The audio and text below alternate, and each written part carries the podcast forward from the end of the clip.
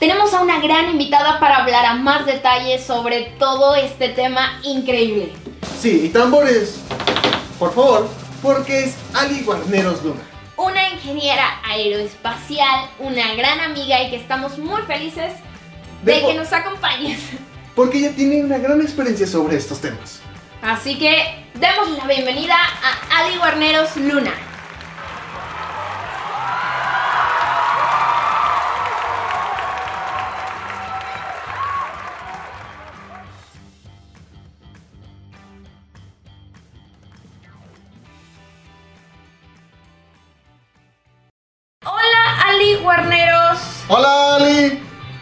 Hola, ¿cómo están? ¿Cómo están? Bien. Súper contentos de ¿Cómo tenerte el día de hoy con nosotros. Bueno, pues muchas gracias por invitarme. Ah, es un placer estar con ¿Me escuchas ustedes. bien? Sí, ah, más o menos hay como un relay, ¿verdad? Pero sí lo escucho.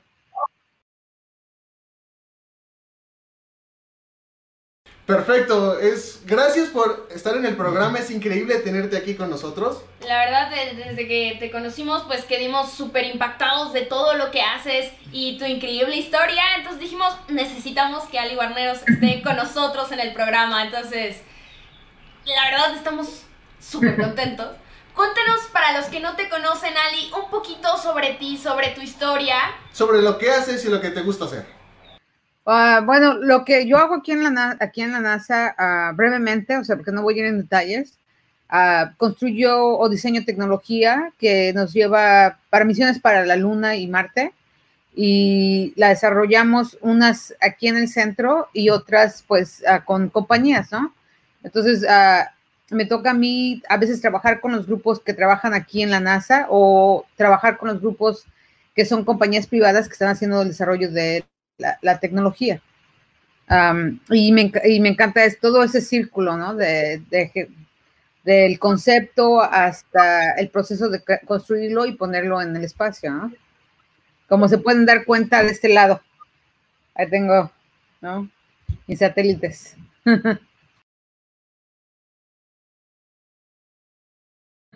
Y varias fotos por ahí. Sí, sí, bastantes fotos de ciertas actividades que hacemos. Sabemos que has trabajando en grandes proyectos como los Spheres, estas eh, nanosatélites que llevan a la Estación Espacial Internacional, también en los TechEdsat o estos CubeSat, ¿no? O sea, eh, la verdad es que tu historia está súper cool.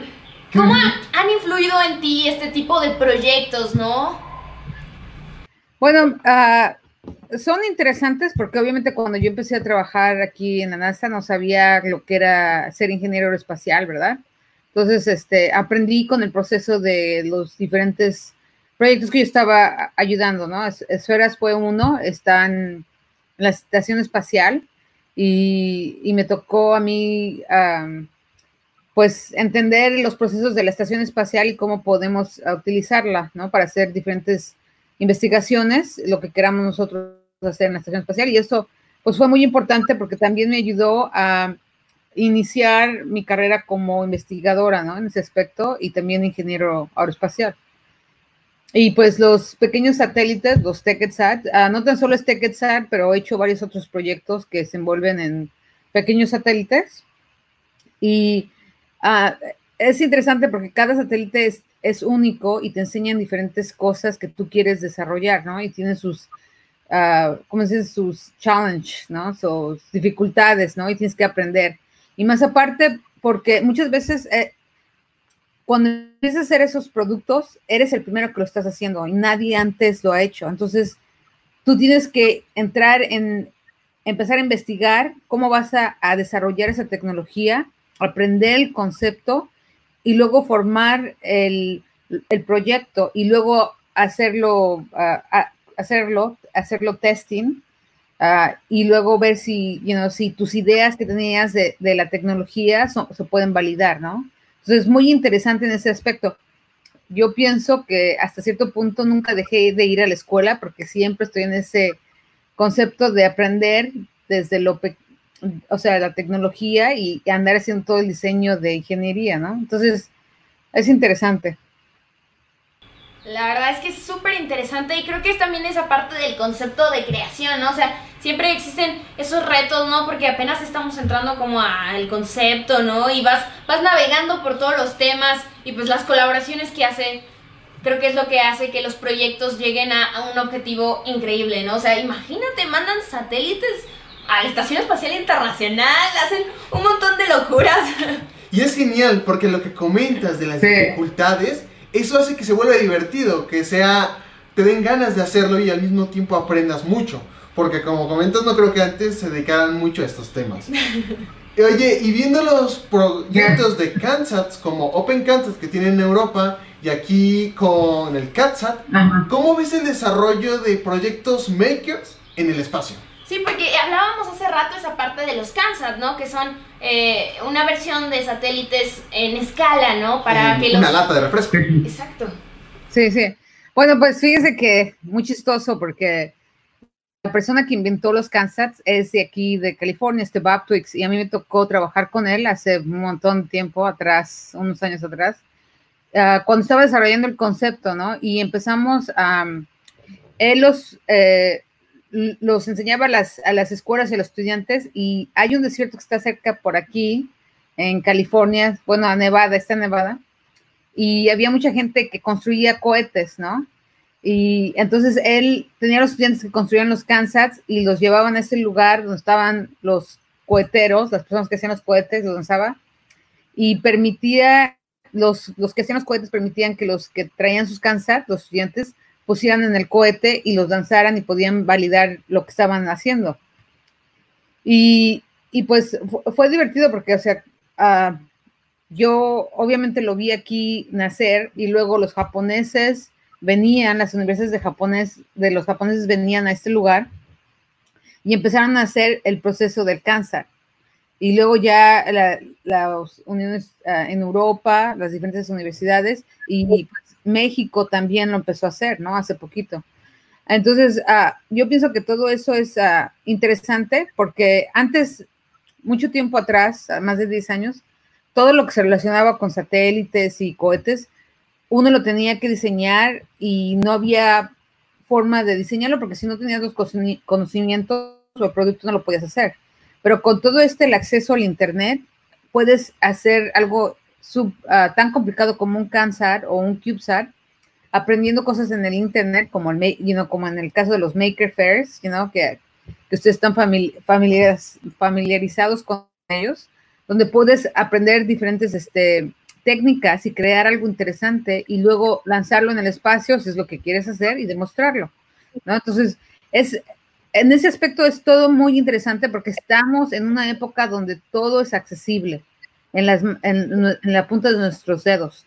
Podemos aprender cosas en el Internet, podemos ordenar las cosas y traerlas a, tu casa donde tú estás y crear algo fantástico, right? Entonces, antes era diferente, ahora, you know, es todo accesible y pues e, eso está muy bien, ¿no? Sí, y platicábamos hace rato también sobre esta parte de que ya está hay concursos en los cuales países en vías de desarrollo que no cuentan con un, este, un programa espacial para poder lanzar ya sean CubeSats o mini satélites, pues les dan la oportunidad, ¿no? O sea, ya está viendo un desarrollo hacia esa parte de proyectos espaciales bastante interesante en este momento de tecnología, ¿no? También hay competencias de universidades, por ejemplo, la UNAM tiene una competencia de CANSAT que está disponible en gran parte de Latinoamérica entre cada universidad normalmente tiene algo relacionado con esos temas. Y, por ejemplo, regresando un poco a la parte que dices esto del open source, o sea, de esta parte de los makers, de que ya tenemos acceso a la información, ¿qué crees que le hace falta a este tipo de proyectos que son libres, ¿no? Que tienen todo ese tipo de información. ¿Qué, qué, crees que le falta por parte de hardware o software? ¿Alguna opinión acerca de, de, de ellos? Pues mira, lo más difícil, especialmente si vas a ir al espacio, es tener la experiencia en cómo crearlos para al espacio, porque obviamente es muy fácil crearlos en tu laboratorio y hacerlos, ¿no? Y probar que sirven, que, funcionan, ¿no? Pero cuando van al espacio necesitas tener ciertos ah, requerimientos de, en tu diseño, ¿no? Entonces es ahí un poco donde mucha gente dice, ah, pues es fácil hacerlo, pero si no tienes esa experiencia o esa práctica o entiendes donde tú vas, uh, el environment, o sea, la, donde vas a a desarrollar la tecnología en el espacio, ¿cómo va? ¿Mande? Eh, sería como el entorno y también las características, ¿no? Porque estar aquí en la Tierra no es lo mismo que estar allá junto a la radiación y muchas cosas que también son complicadas de medir, ¿no? Sí, exactamente. Y también, no tan solo en el espacio, pero cómo llegas allá, ¿no? Porque muchas veces puedes construir algo aquí en tu máquina de 3, 3D printer y, y, lo ves que funciona aquí, ¿no? Pero si lo pones en un cohete, el cohete va a vibrar y en cuanto empiece a vibrar se va a romper, ¿no? Entonces, tienes que tener ese conocimiento de que todo lo que tú haces, con, por ejemplo, en 3D printer, tiene que tener una estructura que pueda aguantar uh, los, los requerimientos de la vibración de los cohetes, ¿no? Y obviamente está la radiación y cosas así. Entonces, hasta cierto punto les falta un poco más sobre la experiencia de cómo hacer cosas para el espacio en ese aspecto. Pero eso todo es a la experiencia, ¿no? Y yo siempre digo que es importante intentarlo porque aprendes, ¿verdad? y de eso que tú aprendes, puedes implementarlo en tu siguiente uh, diseño, ¿verdad? Para que puedas hacerlo y entonces volver a intentar volarlo, ¿no? Entonces, eso es, uh, eso es bueno porque empiezas a, a, empezar a diseñar, es, es el proceso de ingeniería, ¿no? Es el círculo de ingeniería. Lo único que nos falta es que tengamos acceso al espacio uh, más fácilmente, ¿no? Porque ahorita solamente, en el caso de México, solamente puedes ir si la, Agencia Espacial Mexicana te, no te puede conseguir un, un ride al espacio, ¿no? Con alguna compañía privada. O si tú conoces a una compañía privada que te, lo, que te puedan este, ofrecer a bajo costo hacer el, el, el, ride al espacio, pues lo puedes hacer, ¿no? Pero de otra forma, pues es muy difícil, ¿no? Y lo mismo pasa aquí en los Estados Unidos y en otros países. Sí. ¿Eh?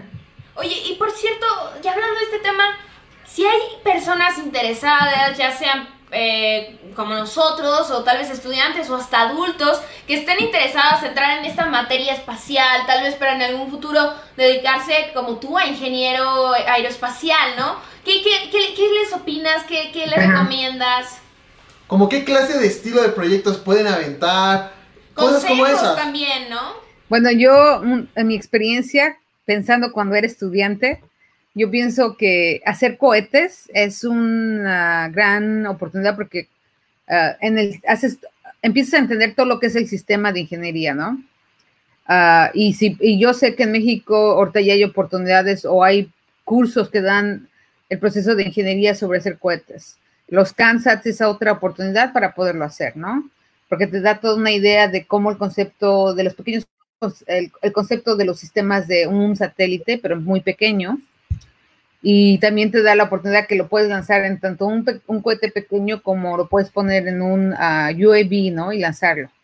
Entonces, son plataformas que te dan cierto conocimiento que puedes empezar a hacer. Ahora, universidades, pues en México hay muchas universidades que, que existen ahorita. Por ejemplo, la UNAM está poniendo una carrera de ingeniería aeroespacial, UABC, que es una universidad que está en Baja California, con la que he trabajado por mucho tiempo uh, con ellos y también yo sé que tienen ingeniería aeroespacial, el Politécnico en la Ciudad de México también tiene ingeniería aeroespacial, etcétera, ¿no? Hay, hay diferentes universidades en México que lo hacen, obviamente aquí en los Estados, también, en los Estados Unidos también, y pues es uh, cosa de que les interese, ¿no? Pero en general, un ingeniero aeroespacial es un ingeniero de sistemas, pero especializado en el espacio, en los fluidos dinámicos, ¿no? Y, ves todo el, el, la estructura, cómo, cómo funciona en los fluidos, ¿no? O sea, y eso es lo que nos, de, lo que nos dedicamos y nos da la oportunidad de desarrollar tecnología, ¿no?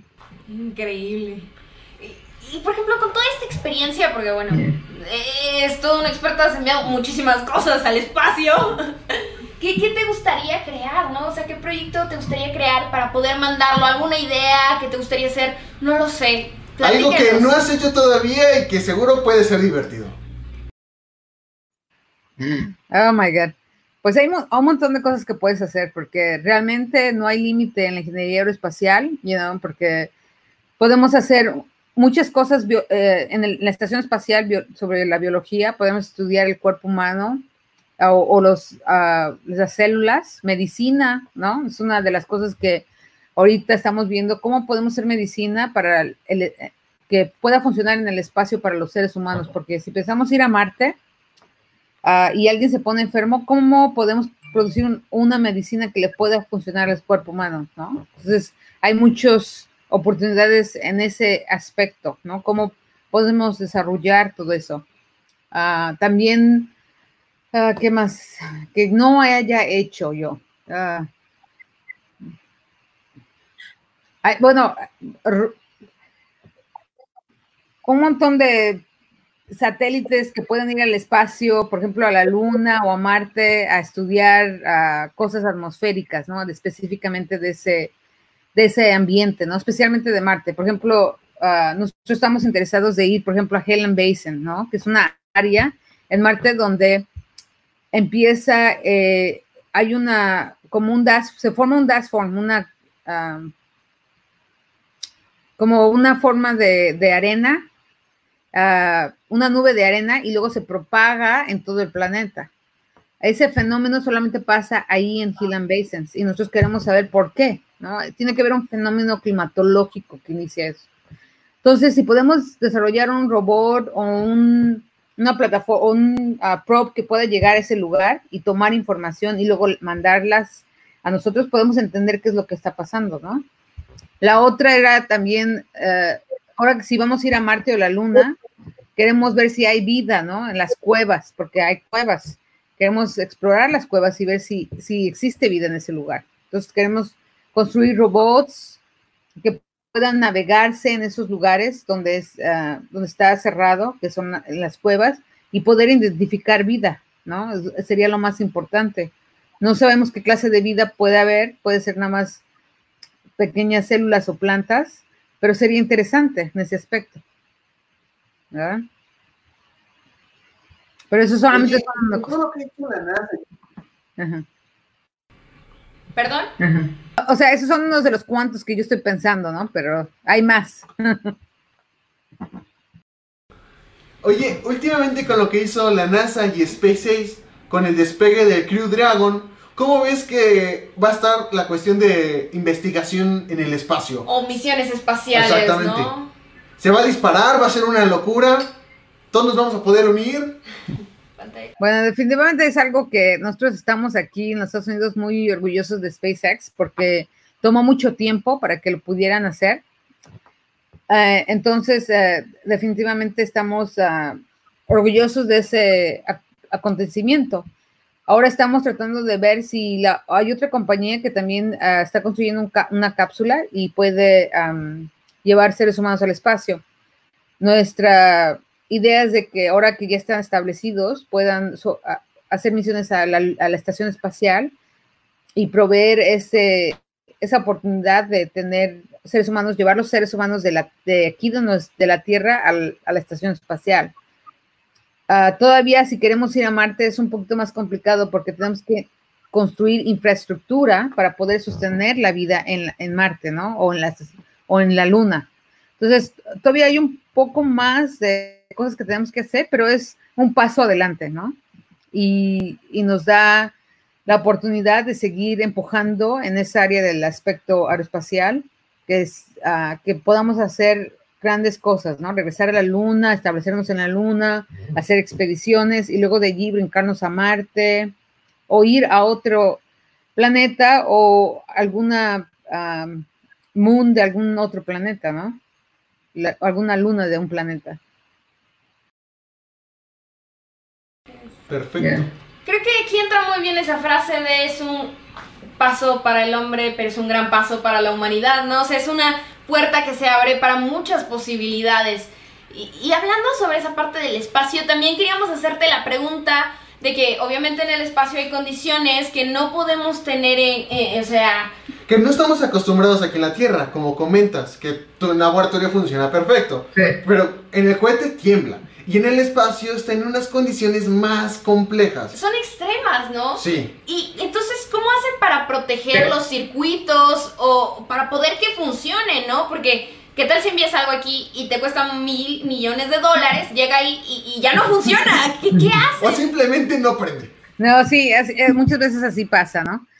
Ah, bueno, en mi experiencia, ah, lo que nosotros, nosotros hemos observado es que cuando estás en el lower orbit, que es la baja órbita, 500 kilómetros o más abajo, la radiación no te afecta mucho en tus electrónicos, en los pequeños satélites o los satélites, porque hasta cierto punto te cubre un poco el magnetismo de la Tierra, ¿no?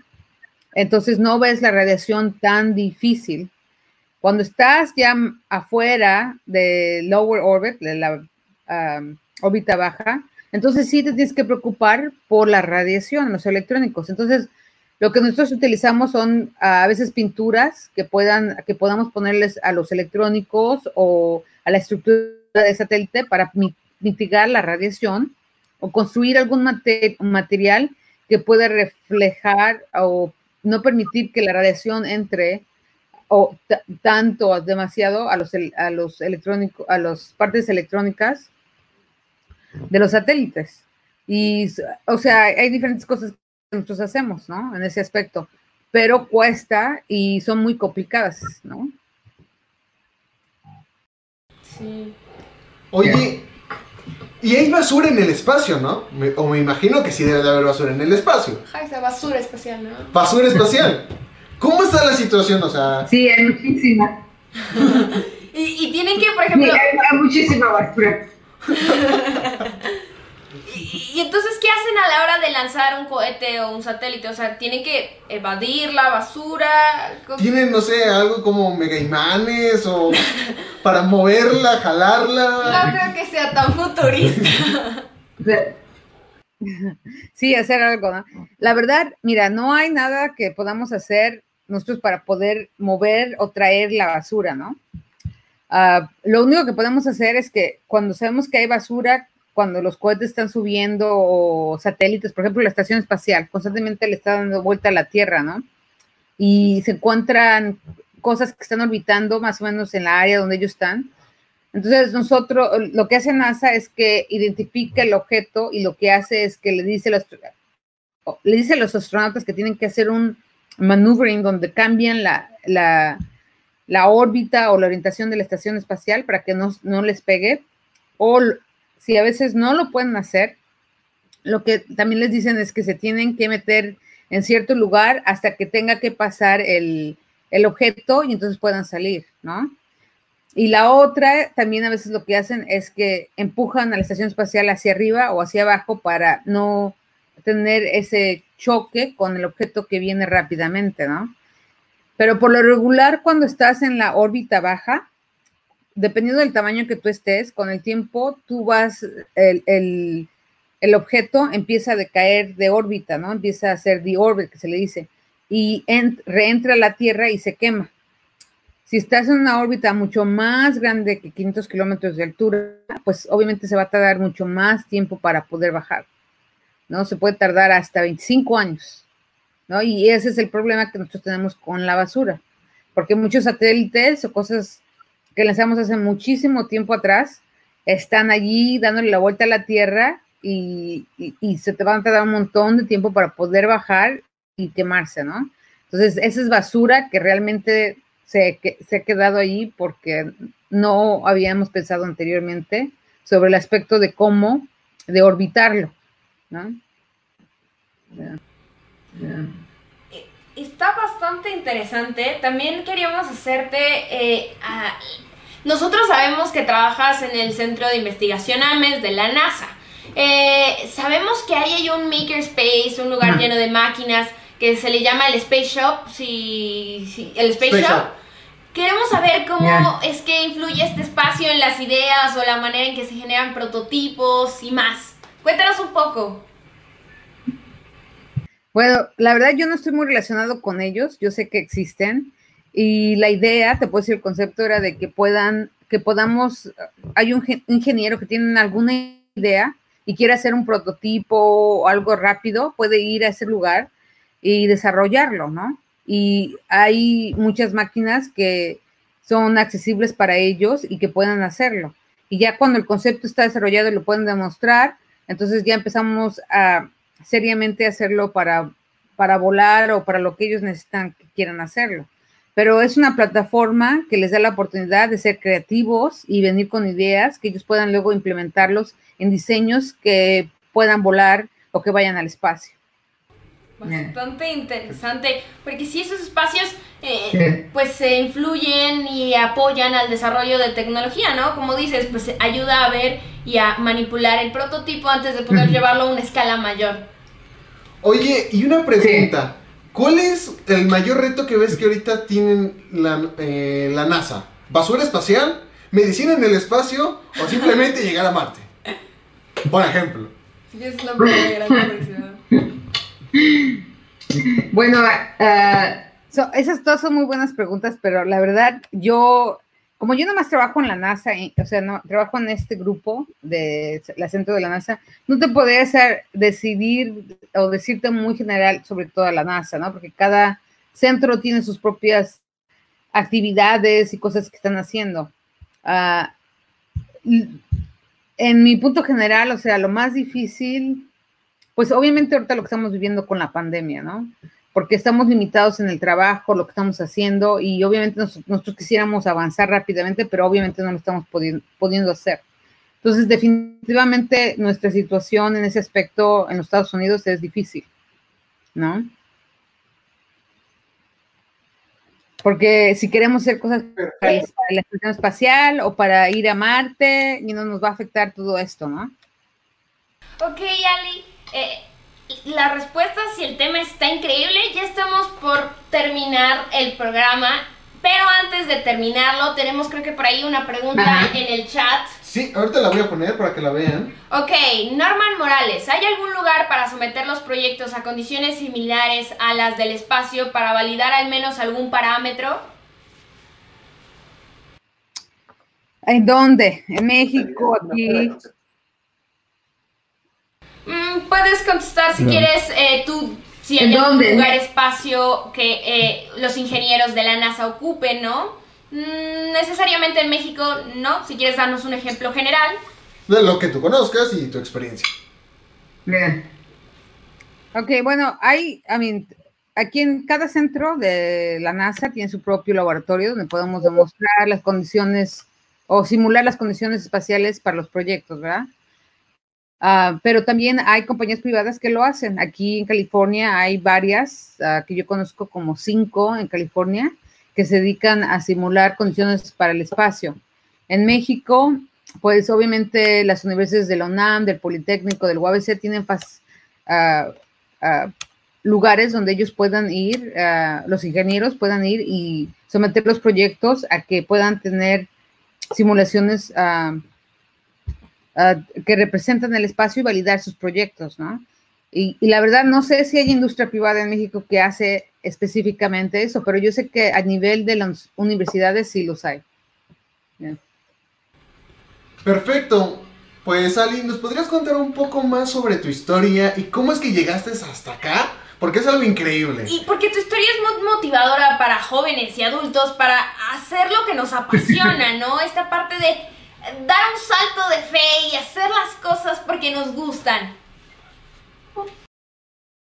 Bueno, ah, bueno, mi historia es como cualquier inmigrante, ¿verdad?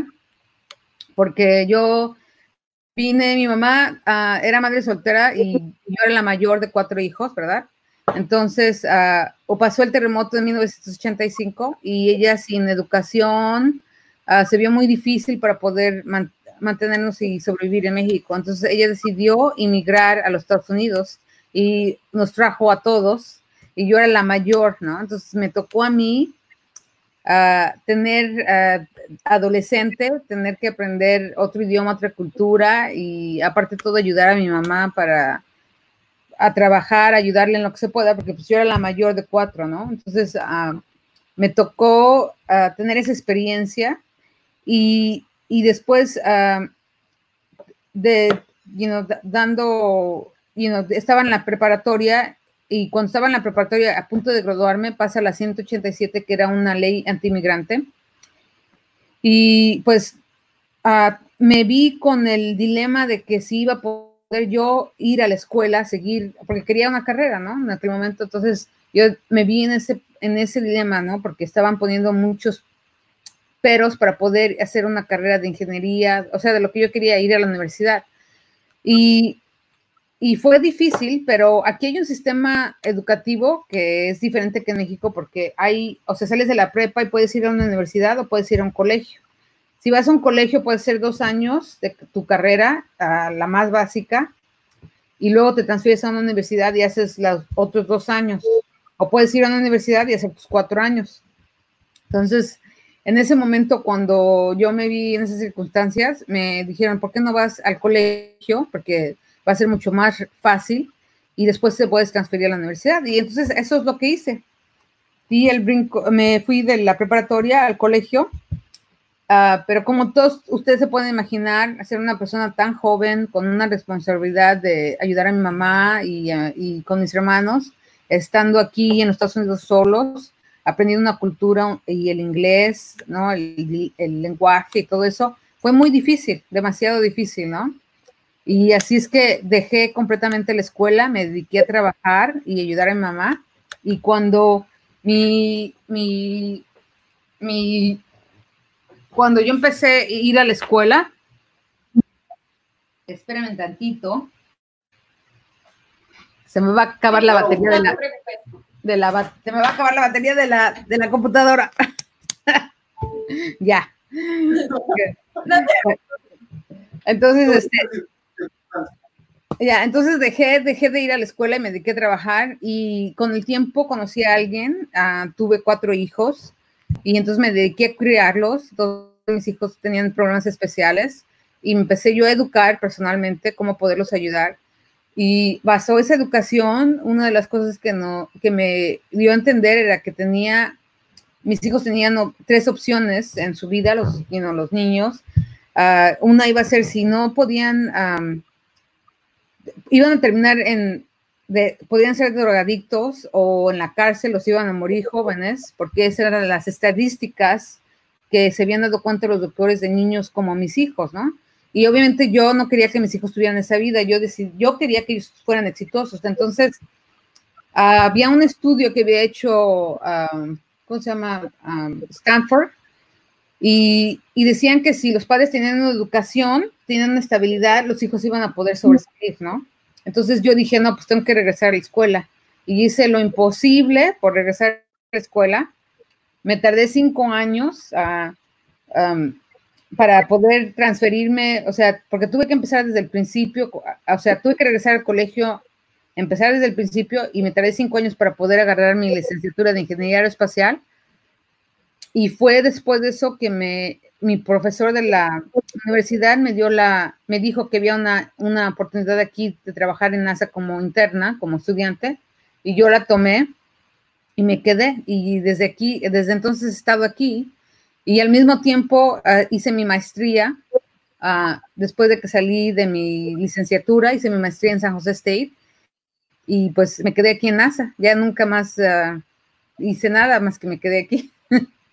y es como he estado aquí, ¿no? O sea, realmente fue algo que, you know, yo veía que si regresaba y tenía una educación, le estaba dando la oportunidad a mis hijos de que pudieran tener una vida mejor, ¿no? Y entonces era así como yo lo veía. Wow, wow, increíble. La verdad, eh, muchas felicidades. Eh, eh, la verdad te admiramos mucho y que hayas aceptado estar el día de hoy aquí con nosotros. La verdad, brincamos de la emoción. Está increíble que pueda ser parte de este podcast, de este episodio. Y la verdad es que eh, creo que ese tipo de historias se tienen que contar, ¿no? Porque es una manera de transmitirle a las personas que creen que tal vez es muy difícil o muy complicado, ¿no? Decir, es algo que a mí me gusta y vamos a intentarlo por un mejor, por un mejor futuro, ¿no? Y muchísimas gracias, Ali. Sí, absolutamente. No, un gusto para mí, eh, fue un placer. Espero que cuando pueda ir a México los vaya a saludar, ¿verdad? Sí, claro, aquí estamos. Eres bienvenida cuando quieras. Eh, de verdad sería todo un orgullo que vengas. Nosotros somos de Hidalgo, Ali, y aquí se hace barbacoa. Entonces, cuando ah. quieras, nos avisas y hacemos barbacoa, ¿vale? ¿Vale? Sí, sale, perfecto. Vale, muchísimas gracias. Muchísimas gracias. nos despedimos de ti, Ali, y también nuestro robot Makey, el cual lo hicimos especialmente para este programa, el cual se mueve y baila. Pero al parecer Oh. ya está un poco cansado después de un largo programa. ¡Ahí está! Ahí está, funcionó. Perfecto. Muchísimas gracias, Ali. ¿eh? Un abrazo y cuídate mucho. Bye. Igualmente Bye. nos estamos viendo. Bye bye.